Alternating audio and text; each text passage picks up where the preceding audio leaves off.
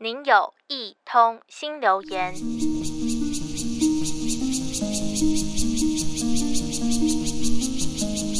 这个夏天真的非常热，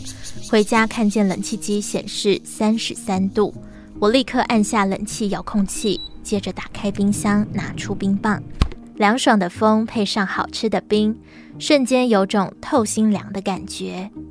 突然心血来潮，找出尘封已久的白胶，做起了手工艺，把最近吃冰剩下的冰棒棍交错粘起来，变成一个小小的置物盒。简简单单的，没有特别的装饰，放在桌上一看，嗯，其实还蛮美的。看着我很满意的最新杰作，就想起小时候做劳作的心情，脑中有着各种千奇百怪的想法：把纸板做成拖鞋，把糖果包装纸变成花，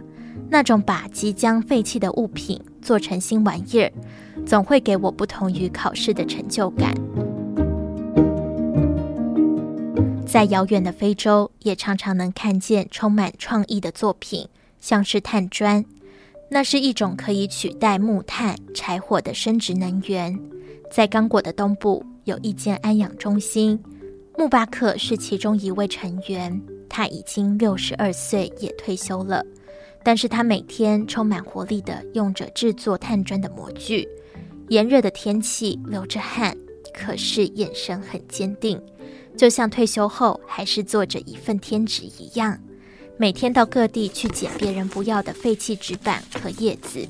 只是为了将它们制作成家家户户都可以用的能源。看到那些被加工后的碳颗粒，放进模具中，用力压紧，废弃物马上就变成了生活中的宝物。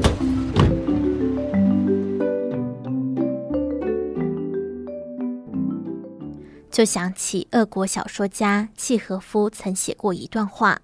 我只有在工作的很久而还不停歇的时候，才觉得自己的精神轻快，也觉得自己找到了活着的理由。”穆巴克退休后再度找到自己的生命价值，就像他在废弃的纸堆和树叶中看见了替代能源的亮点一样，每样东西都有存在的意义。只是现在的方便总是让我变得不怎么爱动脑，热了就按冷气遥控器，饿了就打开冰箱，无聊就划手机，几只手指头动一动，一天就这么过去了。但是想想穆巴克，再看看我桌上用洗干净的冰棒棍做的小摆饰，也许我的双手和小脑袋瓜也有无限的可能。